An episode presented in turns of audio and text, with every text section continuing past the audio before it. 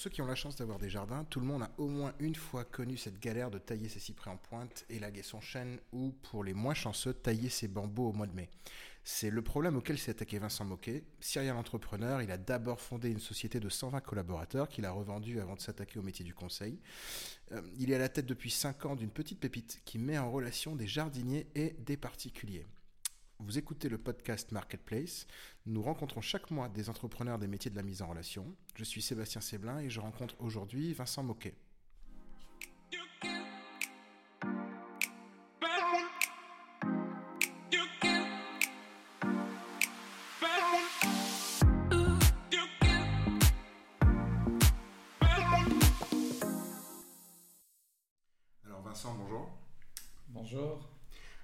Démarrer, est-ce que tu pourrais nous, euh, raconter ton histoire? Qui, euh, qui es-tu et, euh, et qu'as-tu fait avant C'est mon jardinier? Eh ben écoute, moi donc je suis Vincent, j'ai 55 ans, donc je suis pas le jeune perdreau de l'année pour avoir créé la start-up dans le milieu du jardinage. J'ai globalement fait euh, 15 ans chez Danone en commerce, marketing, développement, donc sur tous les postes à profil plutôt commercial, marketing, avec des objectifs de développement de, du business à chaque fois. Euh, ensuite, euh, bah, j'ai créé euh, à la sortie de, Danone une première boîte en multiservice qui s'appelait Atout à domicile, qui a fait euh, 120 salariés en 7 ans. Donc on a créé de rien hein, au moment où Borloo a sorti sa première loi sur les services à la personne. On est parti de rien et on a créé 5 agences avec ce volume d'affaires. Euh, et j'ai 5 revendu- agences en France Cinq agences sur la région parisienne, en grande région, grande, euh, on va dire, euh, périphérie de la région parisienne, à 30 km autour de Paris. Donc ça démarrait du, du 77, 94, 91, euh, 92, 78. Donc on couvrait vraiment le, du sud-ouest au sud-est de la région parisienne, à une trentaine, 30-35 en zone périurbaine. Euh, et c'est là où j'avais déjà, donc à travers les différentes agences, euh, 12 jardiniers. Euh, donc euh, en fait, euh, j'ai vu tout de suite la pertinence en fait euh, de proposer une offre qualifiée euh, sur le marché du jardinage avec la pénurie qu'il y avait en termes d'offres et donc la possibilité de vraiment performer, de faire, d'avoir vraiment des bons chiffres euh, sur euh, ce segment de marché à l'intérieur du marché du, du particulier en fait. Et ça, en fait, et lorsque vous, euh, vous lancez la société, vous êtes parmi les premiers. On était parmi les premiers à faire euh, du multiservice comme ça avec autant de jardinage et c'était lié sans doute à notre position géographique euh, en périurbain euh, alors que des sociétés comme, comme Shiva ou comme O2 étaient présentes plutôt dans les grandes villes, à l'intérieur des villes pour offrir des solutions de ménage ou de garde d'enfants voire de soutien ou de personnes âgées, euh, soutien aux personnes âgées. Donc euh, nous on a été les premiers peut-être avec une autre enseigne qui s'appelle Maison et Services, euh, qui était également en, périurbain comme ça, à proposer vraiment un service de jardinage professionnel. Voilà, ça, ça, c'est important sur ce marché-là, d'avoir une proposition professionnelle pour se démarquer en fait des, des bricoleurs entre guillemets ou des jardiniers du dimanche ou des amateurs qu'on peut trouver sur le Bon Coin ou aujourd'hui sur euh, des, des enseignes comme Anidel ou Job ou autres, euh, voilà, des gens comme ça. Mais c'était pas des salariés vous, en fait, c'était des C'était des salariés. D'accord. C'était des salariés. On avait développé, on travaillait qu'en salariés et on avait développé donc cette proposition de valeur euh, à l'intérieur du panel de services qu'on proposait et souvent on pouvait proposer même deux services euh, au même client, par exemple du ménage et du jardinage chez, chez le même client. Donc ça avait vraiment du sens et c'était des jardiniers professionnels, donc de formation jardinier qu'on recrutait euh, et, et qu'on positionnait donc euh, chez nos clients. D'accord. Donc ensuite, euh, j'ai fait, je suis reparti, euh, je dirais un petit peu à l'extérieur en, en observateur sur les marchés et j'ai fait de la, de la stratégie du développement de PME. Et c'est là en fait où le- où le- l'idée euh, de C'est mon jardinier a complètement germé. euh, parce que fort de cette expérience de, de, de multiservice avec cette spécificité forte sur le jardin, et puis en voyant euh, éclore euh, un certain nombre de startups euh, de mise en relation sur différents marchés, là la jointure s'est faite un jour dans mon esprit en disant en fait euh, la réponse euh, aux besoins euh, du marché aujourd'hui, c'est de pouvoir euh, proposer partout en France ce qu'on avait tenté de faire sur la région parisienne et non plus cette fois-ci avec des salariés qui sont vite ingérables à un niveau national, mais avec un réseau d'indépendants partout en France. Mais là, tu avais déjà, tu avais toujours la, la, la société multiservice? J'avais gardé un tout petit morceau de cette, de cette société. En particulier, j'avais revendu donc toute l'activité ménage, repassage, garde d'enfants à Shiva, donc au groupe Academia. Et j'avais gardé aussi parce qu'il n'en voulait pas, euh, cette petite partie de, de grand jardin. Bien fait. Et grand bien m'a fait. Voilà. Donc là, aujourd'hui, ça fait 5 ans que tu as monté euh, C'est bon jardinier, vous employez 20 personnes, euh, vous réalisez 2 millions d'euros de chiffre d'affaires, on peut dire que c'est une PME qui tourne. Est-ce que tu pourrais nous parler de, des grandes étapes de, développement de la société? Alors, le développement de la société, il est malgré tout assez linéaire. En fait, on, souhaiterait toujours qu'il soit très linéaire. Il l'est quand même assez dans la mesure où on a démarré petit. Euh, et chaque année, on a réussi euh, presque à doubler notre chiffre d'affaires. Donc, on a un développement qui est relativement euh, simple en termes de, de, croissance régulière. Même si là, depuis quelques temps, ça devient beaucoup plus compliqué de doubler le chiffre d'affaires au fur et à mesure où celui-ci augmente. Euh, donc la difficulté qu'on a aujourd'hui, c'est quand même de fonder, de créer ce vrai réseau de professionnels. Et notre limite aujourd'hui à notre développement, elle est clairement du côté euh, de notre capacité à fédérer au niveau de l'enseigne Sémon Jardinier euh, des professionnels dignes de ce nom, qui ne soient pas eux-mêmes surbookés, donc qui n'aient pas besoin de l'apport de, clients en fait qu'on va leur proposer. Donc du coup, en fait, on a été obligé de réfléchir à d'autres façons d'intéresser ces professionnels et leur proposer autre chose euh, juste qu'un apport simple de clients. Donc en fait aujourd'hui l'offre euh, est largement inférieure à la demande. D'accord. L'offre, alors après... C'est un appel à créer des concurrences. Hein. Ça pourrait être un appel à créer des concurrences, sauf qu'aujourd'hui on a 4 euh, ans d'avance dans la constitution d'un réseau de professionnels et que n'importe quelle réponse ne trouvera pas écho chez n'importe quel client. En tout cas c'est notre conviction. Euh, et n'importe quelle plateforme ne trouvera pas écho auprès de ses clients si elle n'a pas le, bon positionnement, auprès de ses professionnels si elle n'a pas le bon positionnement. Euh, donc en fait, euh, le fait d'apporter à travers la place de marché des clients n'est pas suffisant aujourd'hui pour positionner notre entreprise comme un acteur important en place de marché sur le marché du jardinage. Il faut apporter d'autres services. Vous, êtes, vous en êtes rendu compte quand, ça, dans l'évolution du, euh, du, projet? Très vite, parce que en fait, euh, moi, je savais que trouver aujourd'hui des professionnels, c'était compliqué. Euh, trouver des vrais professionnels, c'est encore plus compliqué. Trouver de la bande passante, ce que j'appelle de la bande passante chez eux, c'est très complexe. et en plus, on a affaire à une population qui n'est pas très aguerrie à la gestion, à la gestion de planning, à la gestion de clientèle. Donc très vite, en fait, on s'est tourné vers euh, une panoplie de services euh, qui euh, vise à accompagner le jardinier ou le professionnel dans le développement de son activité.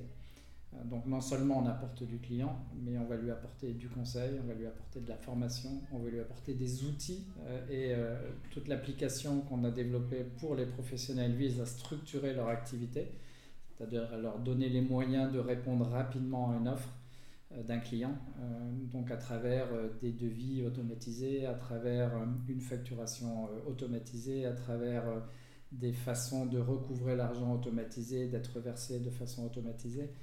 Donc tout ça, c'est des choses qu'on a vues assez vite, qui ont fait partie en fait des, premiers éléments du produit. Après qu'on a amélioré, qu'on a, a mieux performé, mais en tout cas, ça faisait partie de la promesse initiale euh, d'accompagnement du, professionnel au-delà euh, de la déduction fiscale ou de l'apport de clients qui sont les deux mamelles sur lesquelles en fait euh, vient de se nourrir la plateforme. Ok.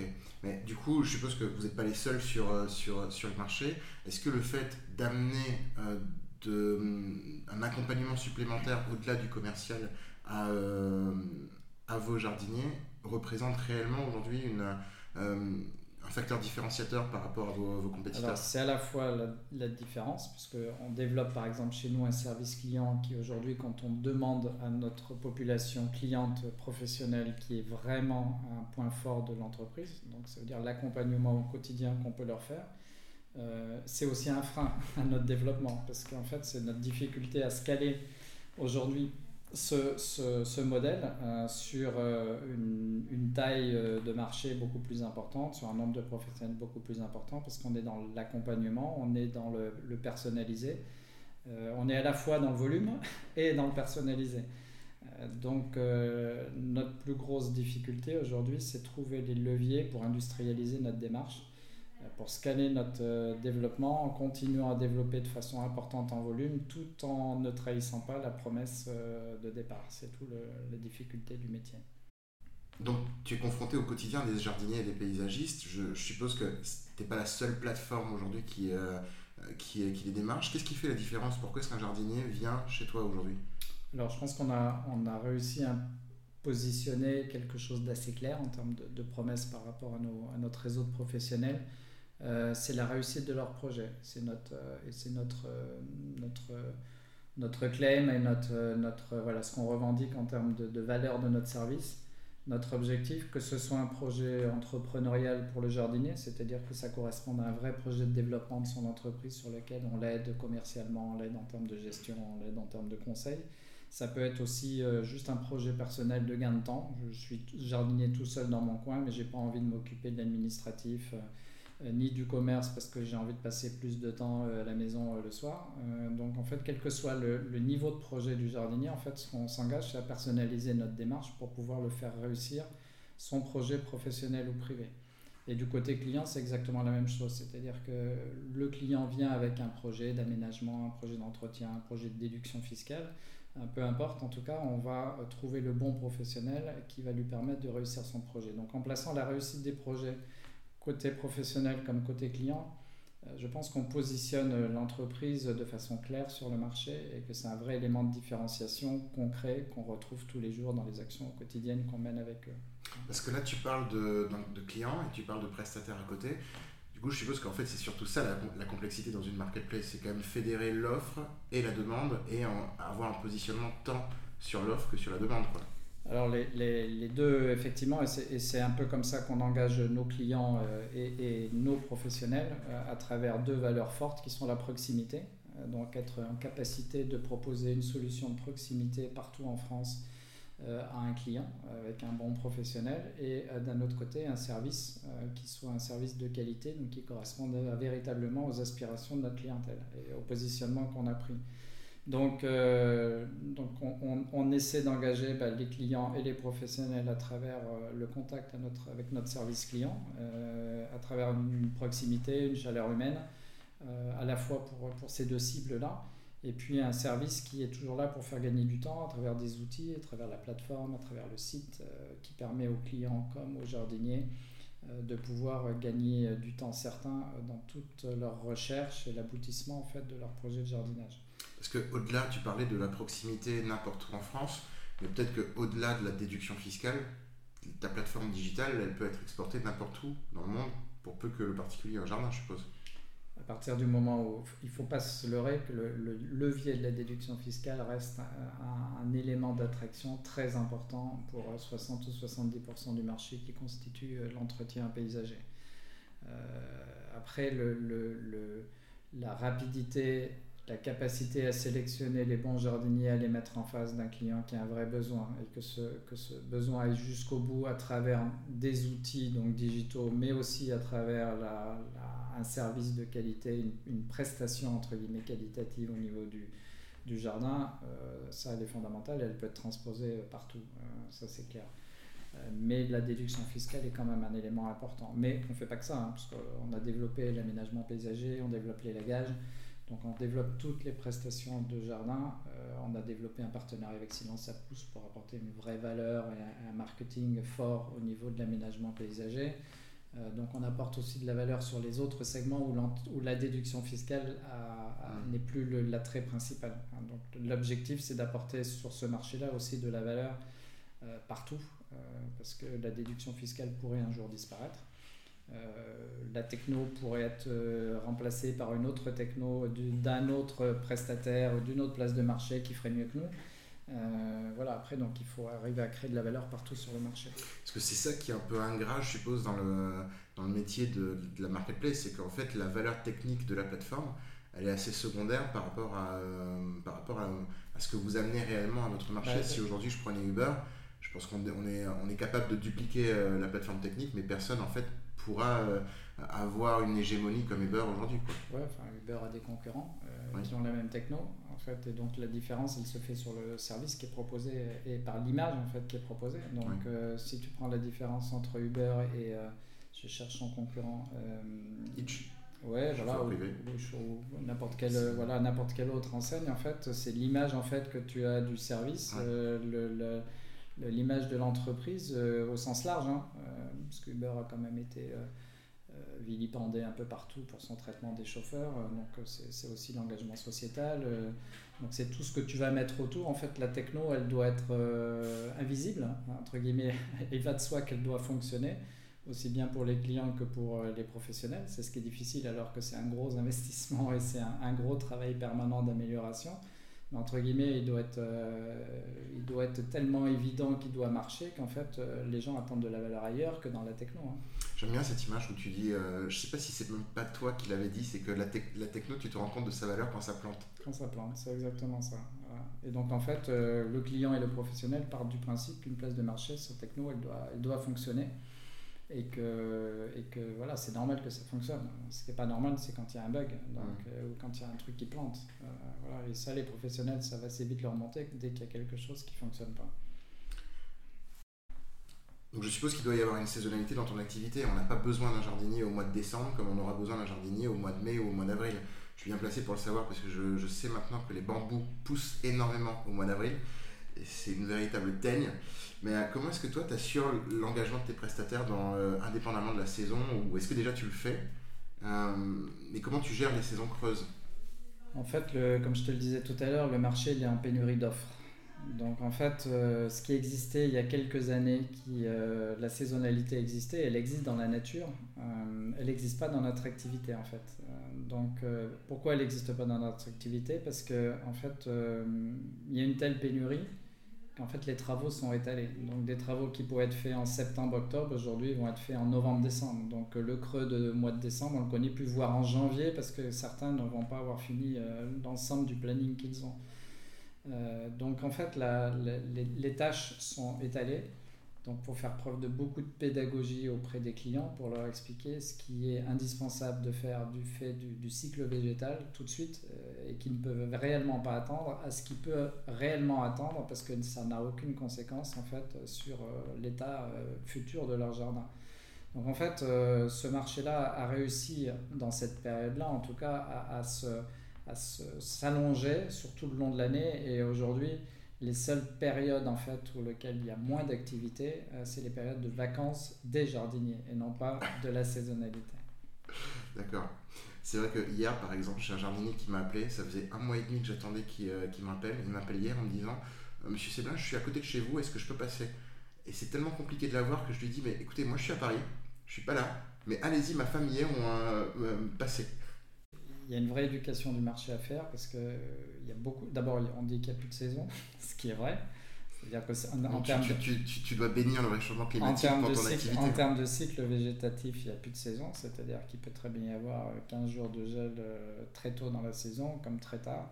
Et donc en fait, euh, se caler sur les cycles végétatifs pour faire les interventions, c'est quasiment aujourd'hui euh, impossible. Enfin, en tout cas, c'est difficile. Après, il y a, il y a des choses, il y a des, il y a des des trends longs. Hein. on va pas faire une pelouse euh, au mois de janvier, hein, mais, euh, mais et encore, il y en a qui vont pouvoir euh, déplaquer du gazon au mois, de février, déplaquer du mois de février. Et puis, puis si il a un petit peu de chance, le monsieur, qu'il fasse pas trop mauvais et qu'il pleuve bien tout de suite, bah, peut-être que le gazon va prendre. Mais donc en fait, le, le là, ce qui est intéressant, c'est que le, le, marché, en tout cas, a pris le pas euh, sur, euh, sur le, le, contenu de ce marché qui est le jardin, en fait. Hein, donc, euh, et, donc, la situation de, de, pénurie fait en sorte qu'il bah, n'y a, plus de, a plus trop de saison.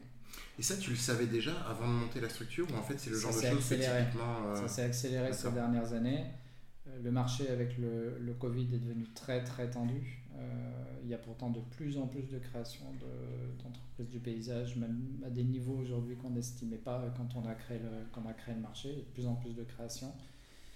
Euh, il y a aussi de plus en plus de toutes petites entreprises, euh, de gens qui ne veulent plus embaucher, avoir de salariés. Donc ça, c'est des éléments qu'on ne connaissait pas forcément. Mais en tout cas, en tant qu'entreprise spécialisée sur le secteur, on est obligé d'appréhender tous ces éléments-là et de les intégrer dans notre stratégie, en tout cas. D'accord. Et sur, sur le plan des ressources humaines, comment est-ce que tu as staffé l'équipe sur les cinq dernières années? Ça, ça m'intéresse aussi de savoir parce que où est-ce que tu as mis l'importance dans ton recrutement? Alors au départ, on a mis l'importance sur euh, la constitution de notre clientèle. Donc euh, d'un côté, euh, le réseau des professionnels, donc en recrutant un premier commercial qui était chargé de, recruter les, professionnels. Et de l'autre côté, d'une façon un peu plus large, non plus un commercial pour aller recruter des clients, mais, mais des outils de communication qui nous permettaient euh, bah, d'appréhender d'adresser l'ensemble du marché des particuliers avant plus tard d'aller sur le marché du petit professionnel. Mais dans un premier temps, voilà, une personne qui, en termes de communication, était capable de monter des campagnes AdWords, était, campagne, était capable de rédiger euh, des blogs, euh, de monter un site internet, de le faire référencer. Donc voilà, côté client de la com et du référencement, et côté professionnel du recrutement de réseau. Ça, c'était notre priorité bien avant euh, la techno, même si la techno était très importante. Mais comme je le disais avant, il fallait que ça marche tout simplement. Euh, et donc, c'est forcément des choses qu'on n'a pas voulu intégrer dès le départ, euh, mais sous-traiter et, faire faire à des spécialistes du marché, en tout cas qui, se présentaient comme, comme des gens capables de, faire cette place de marché et de, développer les outils dont on avait besoin. Et donc, on a staffé la partie technique bien plus tard, euh, une fois que le produit était déjà bien lancé et que effectivement on pouvait euh, appréhender euh, entre guillemets cette nouvelle phase du métier qui n'était pas l'essentiel au départ en tout. Ok, donc ce que je comprends, c'est que tu as démarré, as démarré la structure, tu as, consolidé vraiment, on va, appeler ça de manière très large, le pôle commercial pour aller chercher de l'offre, de la demande. Mais toi, en fait, quels sont les indicateurs qui te font dire, mais ok, là, je peux recruter quelqu'un d'autre, euh, où là je dois plus euh, investir sur tel ou tel, tel ou tel aspect de mon développement. Quels sont les indicateurs que tu suis euh, au, quotidien? Alors, bah, forcément, ce qu'on suit, nous, c'est les taux de réponse aux demandes qu'on reçoit. En quoi on arrive aujourd'hui à fournir au niveau du réseau, au niveau des professionnels, les demandes qui nous arrivent. Malheureusement, je pense comme toute place de marché aujourd'hui sur un marché comme le jardinage, on n'arrive pas à fournir toutes les demandes. Donc on suit ce qu'on appelle euh, un taux de service euh, des demandes. Euh, on suit par un taux de service des devis. ensuite des taux de transformation, des choses assez classiques en termes commerciaux. Donc un pipe en fait d'entrée en fait des demandes jusqu'à la commande avec des taux de conversion à tous les niveaux. et, la même chose côté pro pour structurer une démarche de prospection ou de téléchargement d'app de façon à pouvoir avoir des, indicateurs et des, coûts d'acquisition clients qu'on met en regard euh, de marge dégagée euh, par, euh, par client. C'est le point le plus important sur une, sur une place de marché, c'est à quel coût en fait je recrute mon réseau, à quel coût je recrute mon client? Et qu'est-ce que je suis capable de dégager comme marge de façon ponctuelle ou de façon récurrente en termes de revenus sur ces deux marchés-là? C'est quand même assez compliqué parce que vous, vous, avez double peine. Vous avez aussi bien le canal client, mais aussi bien le canal euh, prestataire. Mhm. Et je suppose que les métriques ne sont pas forcément euh, unifiées, ne sont pas forcément les mêmes, et le succès d'un côté ne sera pas forcément le même de l'autre. Bah, C'est-à-dire que concrètement, en fait, euh, quand je reçois 100 demandes d'un client sur le site, en fait, la question c'est combien je suis capable de sortir de commandes au bout, avec un maximum de succès évidemment et j'ai plein de calculs intermédiaires euh, qui sont la production des visites pour aller faire les devis, la production des devis et ensuite le taux de transformation des devis. Donc j'ai quelques ingrédients. Côté professionnel, c'est la même chose. Euh, je fais télécharger euh, X applications C'est mon jardinier sur les stores. J'arrive à valider véritablement combien de professionnels parmi ces X téléchargements et à quel coût. Et finalement, je, je rentre dans mon réseau, j'intègre et je forme combien de professionnels sur 100 téléchargements. Et on peut faire le même raisonnement sur la prospection. Et c'est ces métriques-là qui sont importantes dans notre métier. En parlant de métriques, justement, tu as, fait une récente levée, de fonds. Euh, Est-ce que tu pourras nous, en parler un peu plus et, et, aussi nous dire quelles sont les métriques qui, qui, sont suivies par les investisseurs, enfin qui sont regardées? On en a fait une première au moment où on était capable de montrer que notre modèle avait l'air de fonctionner. donc on était tout petit, on avait fait 200, 300 ou 400 000 euros de chiffre d'affaires. Euh, et euh, l'objectif, euh, c'était de pouvoir passer à la vitesse supérieure et de montrer que ce qu'on avait réussi à faire avec les 1000 premiers clients, on était capable de le faire de façon exponentielle sur, sur 10 000 clients. Donc ça, c'était l'objectif de la, de la première. L'objectif de la seconde, il était plutôt dans une démarche de, de, plus en profondeur sur le marché, donc d'accroître. On était centré au départ sur l'entretien paysager. On est parti sur sur une matrice stratégique où on va sur l'aménagement paysager, sur l'élagage et sur la clientèle professionnelle. Donc, essayer de cocher toutes les cases en fait du marché, donc euh, creuser vraiment le, sillon sur lequel on est. Euh, et puis euh, de, de, de, pouvoir se donner les moyens d'industrialiser la démarche, c'est-à-dire de réussir pour 20 000 clients ou 50 000 clients ce qu'on a réussi pour les 5 000 premiers. Donc, donc les objectifs étaient un petit peu différents. Euh, avec à euh, chaque fois bah, des, levées auprès d'investisseurs privés euh, qui croyaient vraiment au projet et qui se sentaient intéressés par l'aventure en termes de, de, de, réponse en fait à un besoin sur un marché, non pas dans, forcément dans une logique financière, mais dans une logique vraiment de marché et de répondre à une demande en fait qui existe et que, que, chacun connaît en fait sur le marché du jardinage.